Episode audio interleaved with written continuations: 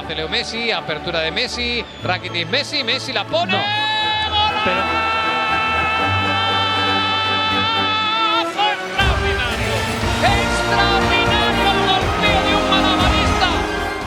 Olá, seja bem-vindo a mais um episódio do podcast da Liga PT. Como habitualmente, eh, eu sou o Pedro Castelo e tenho o João Queiroz e o Paulo Rico comigo, como sempre, e hoje temos eh, mais um convidado, Pedro Filipe Maia, ele que é editor-chefe da Eleven Sports, o canal que nos mostra uh, a Liga Espanhola em exclusivo em Portugal, e vamos falar também da importância desta competição para um canal de esporte daqui a pouco. Vamos olhar para os horários do regresso, já são conhecidos e temos eh, dois grandes derbys logo na jornada de regresso da La Liga. Vamos também olhar para os jogadores que mais nos têm encantado e desiludido e terminamos com as grandes equipas, como habitualmente. Hoje é a vez novamente do João Queiroz, ele que vai regressar até à década de 70. Começando, como sempre, pelo nosso convidado, Pedro. Eh, muito bem-vindo a esta nossa casa. Queria, Obrigado, Pedro. Obrigado pelo convite. Mais, e temos perguntado isto a, toda a gente que nos uh, recuasse um pouco no tempo e que nos dissesses como é que, uh, quais são as primeiras recordações que tens da, da Liga Espanhola? Olha, uh, as primeiras recordações que tenho acho que são do, dos El Clássicos. São sempre aquele jogo que me agarravam desde miúdo à televisão e fazia tudo para ir. Eu, na altura, não tinha Uh, os meus pais não tinham em casa uh, o canal que dava os jogos e eu fazia tudo para ir ou para casa de amigos ou para casa de familiares que tinham uh, disponível o jogo. E lembro-me de, de, ver aqueles primeiros jogos que me encantavam, Real, Real Barça ou Barça Real Madrid.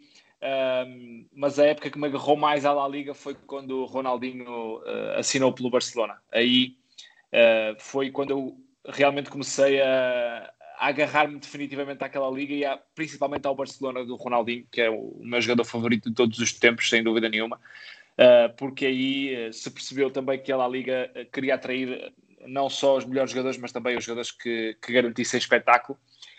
Mas sem dúvida acho que os, os clássicos são aquilo que, que me encanta mais desde sempre nesta, nesta competição. E agora estás no teu trabalho, e, normalmente diz-se quem, quem, quem faz o que gosta não vai trabalhar nenhum dia. Exatamente. Um, e tens a oportunidade também de trabalhar também com esses, esses e outros grandes clássicos do futebol europeu, mas já lá iremos. Vamos agora olhar para um, os horários do regresso. Uh, João Queiroz, uh, olá, bem-vindo. Temos aqui dois grandes derbys, mas logo à cabeça um Sevilha-Betis para o regresso da Liga Espanhola. Diria que uh, é um dos melhores regressos possíveis deste campeonato. Viva Pedro, viva Paulo, a cumprimentar também o Pedro Maia, nosso, nosso convidado deste, deste dia. Bem, não há melhor jogo para, para iniciar a, a, ou para reiniciar o campeonato espanhol que, que um Sevilha-Betis. Uh, os derbys uh, em Espanha, para além del Clássico, obviamente que, que o Pedro Maia já referiu, uh, tem, tem um uma componente muito, muito forte, até pelo, pelas características de, de regionalismo. Uh, por exemplo, o derby, o derby galego, que, que agora não se, não se realiza, é conhecido pelo nosso derby entre o Celta e o, e o Depor. Uh, na primeira divisão temos, temos o derby uh, de Valência, o Valência-Levante, que é um derby de, de maior cartaz do que, por exemplo, um Valência-Villarreal até porque são duas equipas da cidade de Valência, enquanto o Villarreal é da região, mas está, está a 50 km da, da cidade. E, portanto, o, o derby de, de Sevilha é o grande derby. Eh, é pena que, que, seja jogado sem público. É um dos grandes jogos deste, deste campeonato, um jogo sempre aguardado com enorme expectativa. Nos últimos anos, o Sevilha tem levado a melhor, eh, maioritariamente tem, tem ganho eh, jogos ao Betis, quer no Villamarín, quer no, no Sanchez Pirruante, qualquer das formas, uh, nunca se sabe. Uh, ainda para mais sendo à porta fechada, a esta imprevisibilidade, temos a experiência da, da Bundesliga que nos tem ditado muitos resultados surpreendentes com as equipas visitantes a conseguirem surpreender as equipas visitadas e, portanto, o Betis, que há duas temporadas eh, se imiscuiu aqui numa série de resultados positivos do Sevilha e foi a casa do seu rival ganhar por 5 bolas a 3, numa grande promoção do futebol espanhol e do futebol andaluz, promete desta vez voltar a vencer e quem sabe reentrar na luta, na luta europeia, mas penso que vai ser um grande jogo. Sevilha melhor, Sevilha ganhou na primeira volta por, por 2-1, com aquele gol do, do Luke de Jong, mas o Betis tem, tem um grande plantel e, e, e promete obviamente estragar a festa a um Sevilha que é claramente candidato, sob a batuta de Rolando Lopetegui, é claramente candidato a uma presença na, na Liga dos Campeões do próximo ano. Nós vamos olhar mais em pormenor para todos os jogos da eh, jornada número 28 uh, eh, no episódio da próxima semana. Uh, Paulo Rico, nestes jogos, para além deste grande Sevilha-Betis, está uh, também esse Valência-Levante, o Levante que é uma equipa que tu particularmente gostas e que não pode também deixar de ser destacado como um grande derby nesta, neste regresso da, da Liga Espanhola. É, se no primeiro dia temos logo um Sevilha-Betis, acho que era difícil encontrar maneira melhor de recomeçar a Liga uh, do que esse grande derby Sevilha-Betis, só mesmo um clássico Barça-Real. Uh, no segundo dia, Valência-Levante, dois estádios separados por 2, uh, 3 km de tanto. Uh, pena não haver público, mas é outro, outro claro derby uh, muito importante nesta, nesta jornada. Curiosidade, uh, só foram ainda agendadas duas jornadas, mas é futebol non-stop. Dias 11, 12, 13 e 14, a jornada 28, depois 15, 16, 17 e 18, a jornada 29, e o mais provável é que assim vá ser até final, até final de julho, quando terminar o campeonato. Recordo que são 10 jornadas, portanto, 11 jornadas, aliás, 10 jogos são. Uh, uh, um, são muitos jogos num contrarrelógio, é uma espécie de, de contrarrelógio de Liga Espanhola, com os horários também já estabelecidos, e tudo indica que serão estes os horários, um, os horários locais. Sabemos, já falámos disso aqui, que pelo facto de não haver público, os jogos podem ser uh, mais tarde, um, por causa disso mesmo, não haver público e, portanto, não é essa, essa condicionante, o que faz com que, com o calor, e sabemos bem como algumas zonas de Espanha são fortes no calor, uh, uh, e por isso mesmo os, jo os jogos serão uh, colocados mais tarde. Por exemplo, este Sevilha-Betis estará às 10 da noite em Sevilha, Uh, por isso mesmo, por causa provavelmente do calor. Jogos que serão uh, os horários normais durante a semana e ao fim de semana com quatro horários a estender o dia todo. Portanto, é a Liga Espanhola também a promover aquilo que, que, que se faz bem. Liga Espanhola aqui a brincar, a brincar. Uh, é a terceira, se quisermos contar com Portugal, a terceira grande liga a regressar, depois de tantos problemas que já aconteceram. Depois da Alemanha, logo a segunda grande liga a regressar. Itália e Inglaterra regressam mais tarde. França abdicou dessa, dessa suspensão e parece estar um pouco, uh, ou pelo menos a, a, comunicação de França parece estar um bocadinho um, ehm, triste, para não dizer aziada, com o facto de em França não ter regressado e de estar a ver outros países, como Portugal, por exemplo, que está bem próximo no, na, no ranking europeu, no ranking da UEFA, a regressar. O L'Equipe faz esta quinta-feira, depois do regresso de, de, do futebol em Portugal. O L'Equipe de França fazia manchete com isso mesmo, a dizer em Portugal já voltaram e um, em França isso, isso não aconteceu. Espanha vai também regressar e esperemos que, à maneira da Bundesliga, que está a ser transmitida em Portugal pela Eleven Sports, à maneira da Bundesliga, regresse também com muito sucesso. E, e vocês já falaram aí uh, da Bundesliga duas vezes, é uma excelente deixa para falar com o Pedro. Pedro, como é que tem sido este, olhando agora um pouquinho para fora de Espanha, mas também porque serviu de exemplo para para os espanhóis, com certeza, como é que tem sido este regresso sem público, como dizia o João Queiroz, as equipas eh, visitantes a conseguirem muitos bons resultados um, e, e, também com algumas experiências que tivemos a oportunidade de, eh, de, de, ter também nas nossas transmissões na Eleven Sports, de algum uh, som ambiente que não se ouve no estádio, é incluído apenas na, na transmissão. Eu, pessoalmente, da experiência que, que pude acompanhar, porque foi num, já em dois jogos que apanhei isso, acho que a coisa está bem feita Uh, mas queria pedir também a opinião, como responsável da Eleven Sports, sobre estas uh, mudanças também uh, que, os canais também estão a, a, enfrentar.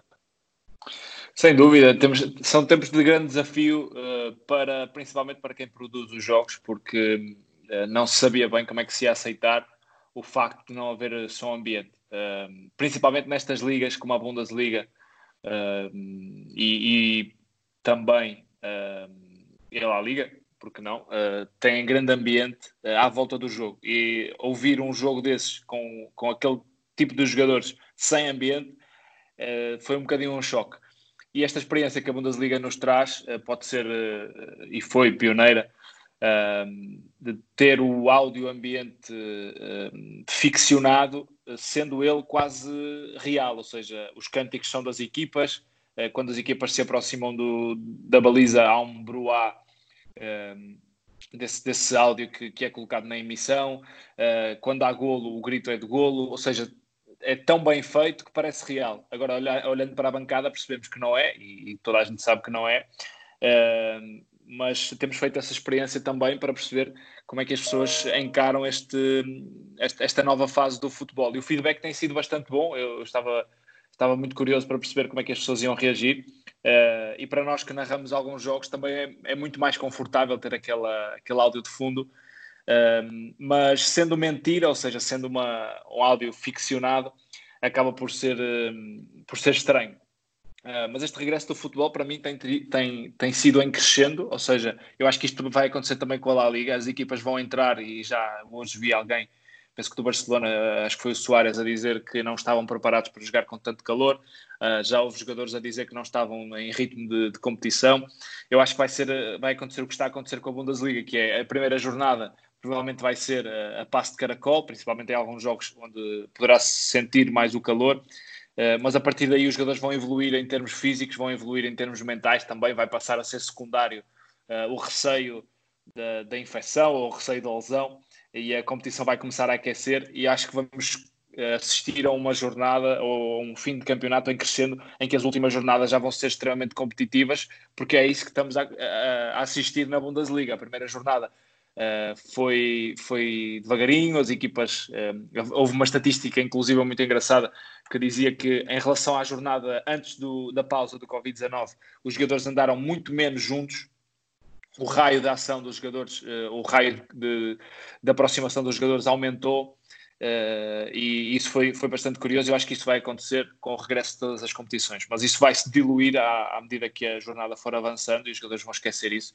E vai ser muito competitivo. A Liga, de resto, está, está lançadíssima, ao contrário da Bundesliga, que está já praticamente decidida em duas jornadas pós-Covid-19. Decidiu-se o, o, campeão, praticamente, ainda que uh, possa haver aqui uma abertura para, para surpresas. Mas eu acho que a Liga vai ser muito mais competitiva, principalmente se houver já aqui um escorregão dos dois grandes nas primeiras duas jornadas, uh, a coisa vai, vai ser interessante, uh, nomeadamente no, no, que diz respeito à luta pela Champions e pela Liga Europa.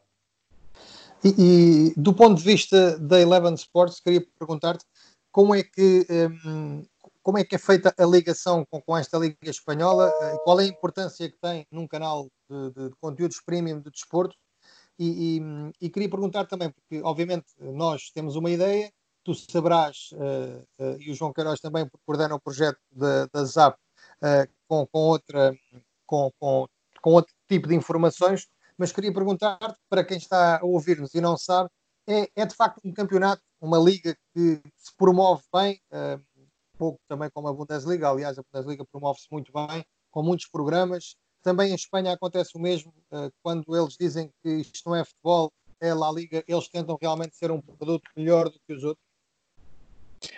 Sem dúvida, acho que, acho que as ligas uh, e a espanhola uh, teve uma evolução extraordinária ao nível da comunicação e do marketing e do envolvimento que tem, dos projetos que tem, não só para Espanha, mas uh, no mundo inteiro, a criação de, de, escolas La Liga em países africanos para promover lá a Liga e para ter observadores de talentos a levar talentos para a Liga e estão a aparecer cada vez mais jogadores africanos, eh, sul-americanos, etc. Uh, eh, acho que é uma liga que está a trabalhar a 360 graus e, isso depois nota-se no impacto que a La Liga tem eh, extraordinário a nível mundial. Em Portugal, uh, e a Liga tem mostrado esse, esse grande trabalho próximo dos, dos right holders, uh, há um representante da La Liga em cada país que, que tem uma ligação estreita com os detentores de direitos desses países e, e estão em constante conversação connosco para ações de marketing, ações de, de, entrevistas com os jogadores e nós fizemos já algumas. A última que fizemos presencialmente foi com o William Carvalho uh, em Sevilha. Foi precisamente antes da, da, paragem do. Na semana antes da paragem do campeonato, eles iam jogar precisamente o, o derby de Sevilha e o William Carvalho, na altura, falou comigo. Uh, tive o prazer de o entrevistar sobre, essa sobre esse jogo uh, e havia grande expectativa. Agora vai-se jogar sem público Uh, mas para dizer que há uma grande preocupação da La Liga em aproximar os países ao canal que transmite e, por consequência, ao, ao campeonato e à La Liga. E essa, essa ligação estreita acontece semanalmente e eles trabalham muito, muito bem. E como disseste bem, também há na Eleven Sports uh, vários programas, desde entrevistas de atualidade até uh, reportagens de fundo sobre os clubes, as cidades onde eles jogam, as comunidades, uh, sei lá, tanta coisa que eles fazem que nos quase, quase parece que este é o campeonato mais próximo que temos e conhecemos às vezes melhor as equipas espanholas do que, do que algumas portuguesas. Uh, a importância da Liga para a Eleven Sports é, é, é gigante. É, é, o campeonato que mais interesse gera, talvez, dentro da nossa carteira de, de campeonatos. Uh, de resto, não é por acaso que nós transmitimos todos os jogos da La Liga, uh, desde o início, desde o ano passado, transmitimos os 10 jogos por jornada, à exceção daquela última jornada e penúltima, em que todos os jogos se jogam à mesma hora e aí eh, as emissões são especiais e até aí eles trabalham super bem porque o produto é muito bem feito e, e dão-nos a possibilidade de estar em quase todos os estádios ao mesmo tempo uh, e acredito que isso vai acontecer também este ano. Um, mas a importância é muito grande, as audiências também revelam isso, o interesse do público também revela isso, e vocês sabem, uh, através da interação da hashtag, é sempre a La Liga normalmente que, que está a dominar também, uh, sem primeiro para os outros campeonatos, que também às vezes estão, estão nesses tops, mas a La Liga mexe com muita paixão um, e o legado cristiano também deixou aqui um, uma proximidade entre Portugal e Espanha muito grande. Acabamos foi por não ter muita sorte aí, porque uh, o Cristiano esteve pouco, muito pouco tempo. Uh, vê-lo na Liga dos Campeões, felizmente, uh, mas não, não, não coincidiu com a Eleven Sports em Espanha e isso foi de facto pena mas podemos vê-lo na, na, Liga dos Campeões e sempre uh, em grande estilo também. Uh, avançando e regressando à conversa aqui com o João e com o Paulo também, nós uh, a semana passada falámos de treinadores, daqueles que mais e menos nos diziam, ou aqueles que mais admirávamos e que mais criticávamos, digamos assim. hoje vamos falar de jogadores. Fizemos aqui um exercício que foi escolher um jogador que nos tem encantado e outro que nos tem desiludido esta época mas retirando aqui os jogadores de Barça, Real e Atlético de Madrid, por serem mais mediáticos e porque aqui gostamos de falar também das outras equipas da Liga Espanhola, uh, queria uh, começar, agora posso começar pelo Paulo. Uh, Paulo, jogador, vamos se calhar dizer logo os dois e explicar o porquê. jogador mais e menos para ti nesta edição da Liga Espanhola. Uh, vamos a algumas uh, surpresas. Fomos aos menos óbvios, ou seja, deixámos de parte uh, jogadores dos, dos, chamados grandes em França. começo por aquele que, que me surpreendeu em, Espanha, em parte. em Espanha, sim. E em França também, mas neste caso era Espanha, sim. começo por um que me surpreendeu, que não conhecia tão bem. Tinha tinha, tinha o visto já na, na, última cana, Taça das Nações Africanas. Falo de Zambo Anguissá, médio camaronês do Villarreal, de 24 anos. Está na primeira temporada apenas em Espanha. Já é comparado a Pogba e a Camavinga nos últimos, uh, nas últimas semanas, portanto, fruto da boa época que está a fazer em Espanha. Um, só não foi opção em dois jogos no, no Villarreal. Uh, tem um gol e uma assistência. Um, já tinha, como disse, ficado com uma boa impressão dele no cano. Os Camarões foram eliminados até de forma precoce, mas ele fez uma boa, uma boa taça das nações. Joga a 6, joga a 8, muito forte fisicamente tinha dado nas vistas no Marselha, chegou até uma final europeia com o Atlético Madrid, onde jogou nessa partida, tem até um erro clamoroso num dos gols do Atlético em 2018. De lá saiu para o Fulham, mas em Inglaterra as coisas não lhe correram bem, deu um passo atrás e uh, foi o melhor que podia fazer em termos de gestão da carreira, porque foi para a Espanha, cresceu, um, ehm, perdeu a titularidade nos últimos jogos, mas é utilizado sempre, praticamente, nem que seja como suplente, seja no meio campo a 3 com Iborra e Trigueros, ou no meio campo a 4, funciona como duplo pivô. O contrato uh, de empréstimo termina agora. Uh, era bom para o seu crescimento ficar em Espanha, não digo no Villarreal porque o passe é muito caro, provavelmente para o Villarreal, mas fala-se, como disse, do Real Madrid. Talvez não seja o melhor, mas o importante, digo eu, é ele ficar em Espanha porque tem uma margem de progressão enorme e adaptou-se perfeitamente ao futebol espanhol. Por outro lado, passando já para aquele que considero uma das desilusões da época, falo de pior insisto, uh, é o, talvez o exemplo de quando a cabeça não, não funciona, uh, a carreira é que paga muito talento desperdiçado, ano após ano. Um, todos os anos parece que vai explodir, explodir em bom, claro, mas mais uma vez, uma época, esta então tem sido cheia de problemas. Problemas individuais, problemas de equipa. Uh, está na quarta época do Celta, é a pior época de Sisto em Espanha. uh, este internacional dinamarquês com uma história de vida muito curiosa, não vale a pena agora falar sobre isso, uh, tem apenas pouco mais de 700 minutos de utilização. recentemente já tinha tido vários problemas de lesões e de problemas de indisciplina, agora uh, uh, agravaram-se esses problemas. Durante a quarentena fugiu para a Dinamarca à relia do, do, do Celta, foi de, foi de carro, aliás, furou a quarentena, garantiu que não seguiu o plano de treinos que o Celta lhe enviou durante o tempo de confinamento em casa, diz que sofre de depressão, prefere tratar antes da saúde, da saúde mental, isto depois de um plano ou de um histórico negativo de lesões. Uh, já tinha um histórico também de faltar de treinos ao Celta de Vigo, enfim. É um jogador com muito talento, mas que não está a gerir a carreira da melhor forma. Oxalá as 11 jornadas que faltam sirvam para ele também ter metido ou colocado algum juízo na cabeça e um, ehm, ter, uh, fazer com que a carreira um, ehm, seja relançada nas próximas jornadas, senão pode mesmo deixar uh, lá a Liga. Anguissá e Pionecisto, do lado do Paulo Rico. João, as escolhas. Olha, no exercício que tu nos, nos propuseste, ao, ao excluires uh, jogadores do Barcelona, do, do Real Madrid e do, do Atlético de Madrid, uh, acabaste por, uh, lá está, restringir muito aqui as, as nossas escolhas, mas também tornar o exercício muito mais interessante.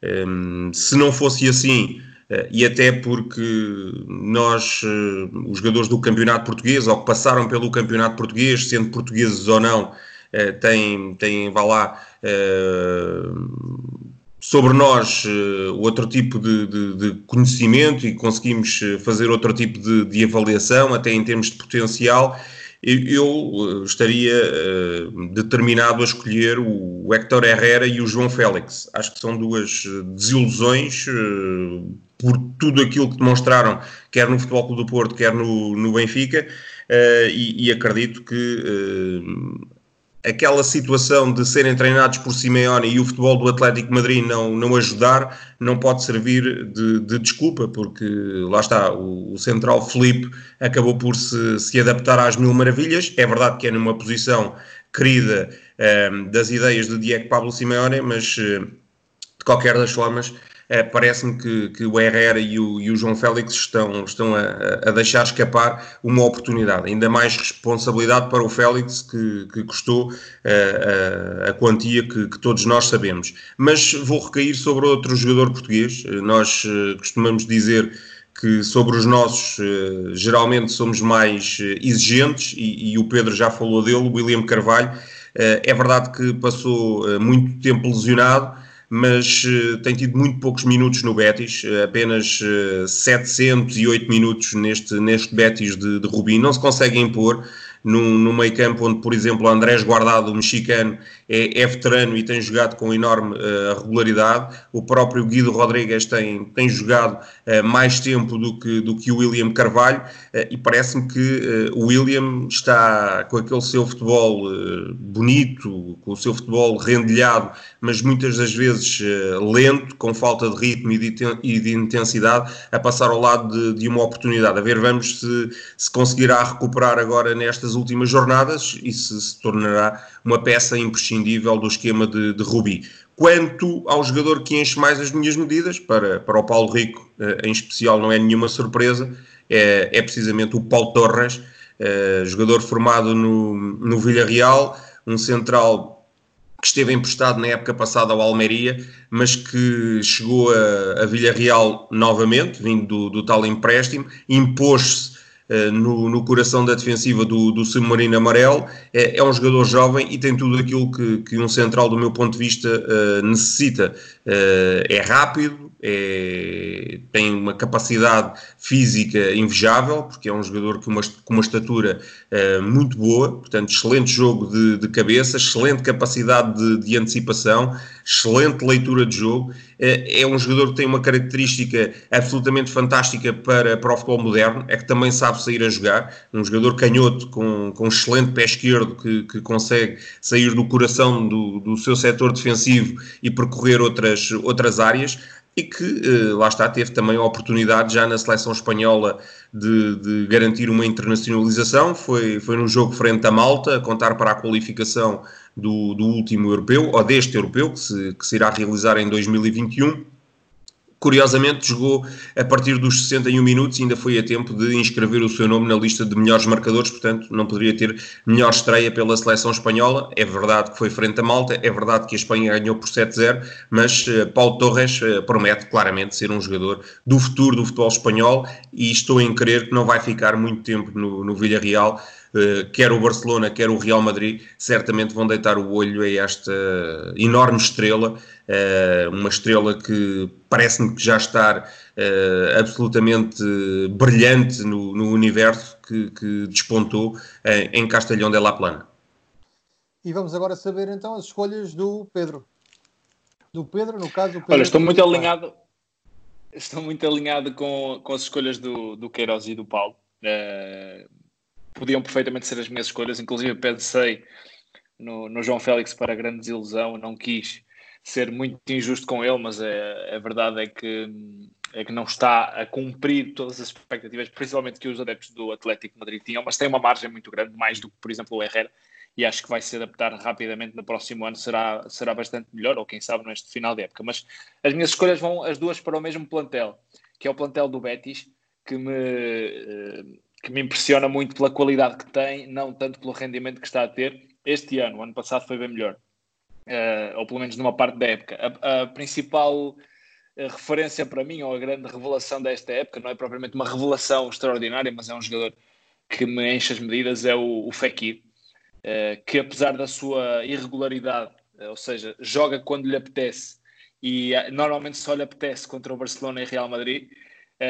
nos outros jogos é um jogador que adormece um bocadinho, mas quando aparece o, Real Fekir, como foi o caso, por exemplo, no, no jogo eh, contra o Barcelona, em que faz, faz um gol e uma exibição brutal, depois acaba por ser expulso.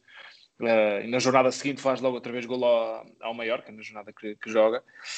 Um, é um jogador muito, muito evoluído tecnicamente, é um jogador que tem uma criatividade fora de série, não muito disciplinado uh, em termos defensivos, mas ofensivamente é um jogador que dá muitas garantias ao Rubi e, e que me enche as medidas. Eu gostava muito de o ter na minha equipa tirando essa parte negativa que é a sua irregularidade nesta época. Eh, quanto ao jogador que mais me desiludiu e que eu tinha grandes esperanças para ver neste plantel do Betis é o Borja Iglesias, uh, um jogador que esta mudança o afetou muito uh, em termos de rendimento. O, o, que ele fez no Espanhol ano passado não está por sombras sequer a conseguir repetir no, no Betis. Uh, um jogador que está a ter muita dificuldade em encontrar o gol, parece que um, e quando fui a, a Sevilha entrevistar o William Carvalho, tive a oportunidade de ver isso e, e foi algo que eu achei muito curioso. O, o Borja Iglesias está a gravar uma série uh, para, uma, para, um, para um produtor de séries, eu não, não tenho a certeza qual é, não sei se é a Amazon, uh, que é, acho que é a mesma que gravou para o, para o Sérgio Ramos. Um, e ele estava a gravar uma série e e eu tive a oportunidade de perceber uh, a pressão que estes jogadores sentem quando vão para uma estrutura como a do Betis, que já é uma estrutura muito forte, se calhar mais do que a do espanhol, mais, mais projetada. Uh, e ele sai do treino, vai tomar banho e logo a seguir tinha 5, 6 câmaras à volta a gravar uh, uma série, a tirar fotografias para a série. E isto, segundo me disseram lá, já se vem arrastando há alguns meses. O jogador sabe perfeitamente que aquilo é, um, é algo secundário, que não pode uh, tomar todo o seu tempo e que não pode desconcentrá-lo do futebol, mas eu acho que esta pressão de sair de um espanhol para o Betis, pagar o que se pagou pelo Borja Iglesias, que foi uma quantia já muito forte para uma equipa como o Betis, e ele ter que fazer golos, acho que isso está a afetar bastante e, e desiludiu um bocadinho porque estava à espera de mais, porque eu acho que esta equipa, este plantel do Betis é bastante profundo e pode fazer coisas muito melhores do que está a fazer este ano. Não sei o que é que está a acontecer com o Rubi e com a equipa, mas tem aqui matéria para fazer muito mais. E o Borja Iglesias poderá ser um dos grandes pontas de lança de Espanha, mas ainda não explodiu e por isso é a minha desilusão. Sem dúvida nenhuma, a minha desilusão era também o Borja Iglesias, por isso estamos conversados.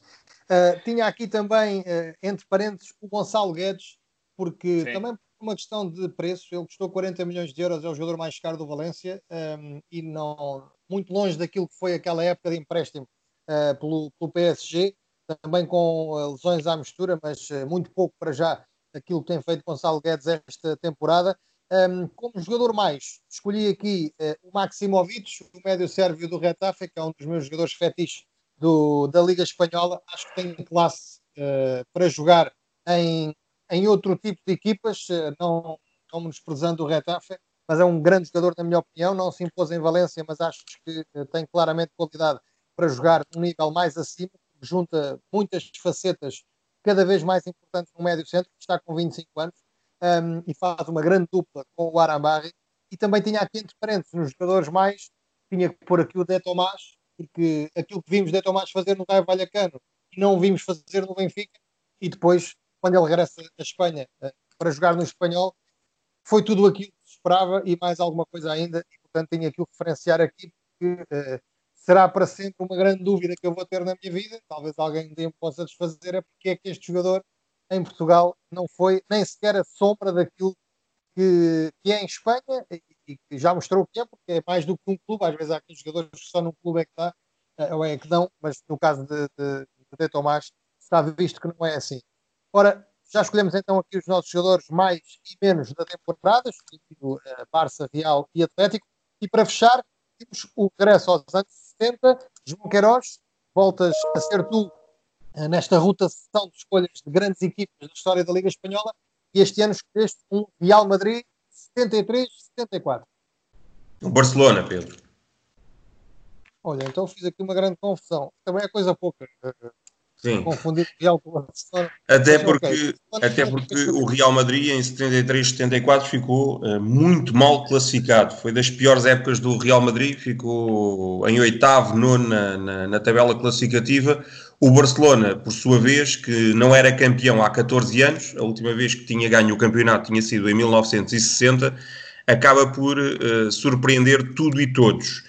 Uh, é verdade que o Barcelona contava no seu plantel com enormíssimos jogadores, jogadores internacionais uh, espanhóis, desde logo o Mora, o de la Cruz, o Migueli, o, o Asensi, enfim, o Costas, o Galego, que não o Galego que jogou depois mais tarde no Real Madrid, o Carlos Rechac, que, que, é uma das figuras incontornáveis do, do, do futebol uh, Clube Barcelona, uh, o Juanito, que, que, era um avançado com, com enormes predicados, mas contratou dois jogadores uh, absolutamente extraordinários. Hugo Sotil, um peruano, e é bom dizer que, principalmente no início dos anos 70, Uh, o Peru tinha uma, uma seleção absolutamente fantástica, uma seleção onde pontificava Teófilo Cubilhas, que representou o Futebol Clube do Porto, mas em que este Hugo Sotil era também uma das figuras emergentes desse, desse Peru.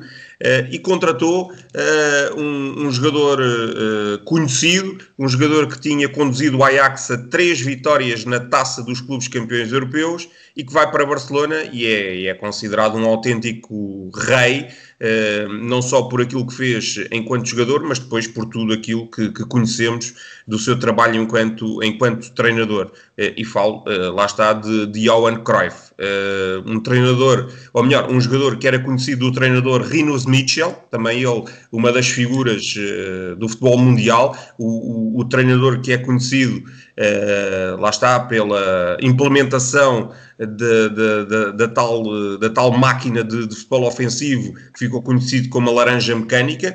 O Rinus Mitchell estava em Barcelona já há, há duas épocas, três épocas, mas sem sucesso, e então requisitou à direção do Futebol Clube Barcelona a, a, aquisição deste, deste Johan Cruyff, e o Cruyff foi, eh, como se sabe, à semelhança de, de, jogadores que chegam em determinadas alturas e acabam por ser decisivos, e estou-me a lembrar, por exemplo, também no Barcelona do Ronaldinho, que, que, acaba por chegar e entrar na equipa e, e, e fazer explodir uh, tudo, tudo aquilo que, que havia em Camp Nou, uh, até porque o Barcelona, quando Ronaldinho chega, também vem de uma fase de, de algum insucesso, mas, mas este, este Johan Cruyff é absolutamente uh, fantástico no Barcelona. Dizer que o Barcelona não começou nada bem essa época, foi eliminado da, da Taça UEFA, foi eliminado pelo, pelo Nice, perdeu por, por 3-0 uh, eh, em França, depois uh, recuperou uh, até 2-0 em Camp Nou, mas saiu logo na primeira eliminatória da Taça UEFA. No campeonato, à sexta jornada, tinha apenas uma vitória, somava dois empates e três derrotas. O que é facto é que depois não voltou a perder uh, ou melhor, só voltou a perder quando já era matematicamente uh, campeão, ou seja, quando já tinha o título na sua mão, perdeu uh, nas, nas três últimas jornadas duas vezes, mas acaba por ganhar o campeonato com, com enorme vantagem. É uma altura em que convém salientar a, a, a vitória só, só, só, uh, só, só, somava dois pontos e, portanto, o Barcelona acaba com oito pontos de vantagem sobre, sobre o Atlético Madrid e mais, quebra, quebra um jejum de, de 14 anos. Uh, o Cruyff tem, tem, uma, tem uma frase que é absolutamente lapidar quando, quando aterra em Barcelona. Nós, para sermos grandes, temos que deixar de viver na sombra do Real Madrid. Eh, portanto, o discurso da vitimização que sempre eh, pautou este clube ao longo da, da, sua história tem que deixar de acontecer, porque quem é vítima geralmente não consegue ser grande. E, portanto, nós, para sermos grandes, temos que nos assumir como um grande clube. E o Barcelona, eh, ao implementar essa filosofia, acabou por garantir títulos por, por muitos anos e acabou por sorrir, evidentemente, nas asas de Johan Cruyff, dizer que este Barcelona cometeu realmente o feito e fica para a história de, uh, numa célebre noite de 17 de fevereiro de 1974, ter ido ao Santiago Bernabéu e ganhar apenas e só por 5-0, com dois golos de Ascensi, dois golos de Cruyff e um gol de Sotil. 5-0 é claramente um dos resultados marcantes nas histórias, na história de, de Al Clássico, esse Real Madrid 0, Barcelona 5. Fica então essa recordação de Barcelona 73-74 e dessa grande figura Johan Cruyff no futebol uh, do Barcelona, no futebol espanhol e no futebol mundial, obviamente. E uh, é desta forma que chegamos uh, ao fim do nosso episódio de hoje. Pedro, muito obrigado pela tua presença e muitas felicidades em termos pessoais e profissionais e, claro, também para, para a nossa Eleven Sports. Obrigado, Pedro. Obrigado pelo convite. Foi um gosto enorme falar aqui de futebol um bocadinho com vocês. Eh, fica curto sempre, 45 minutos passam a voar, mas um abraço ao Paulo, ao, ao João e a ti também. Muito obrigado, Pedro. Obrigado, Paulo. Uh, João, marcamos encontro para a próxima semana para falar então já mais a sério, muito mais a sério, da verdadeira antevisão. Há quanto tempo esperávamos para fazer a antevisão da próxima jornada? É isso que faremos na próxima semana. E uh, para si que esteve desse lado a ouvir-nos, já sabe, até à próxima semana e fique bem. Si lo hace Leo Messi, apertura de Messi, Rakitic Messi, Messi la pone. No. Pero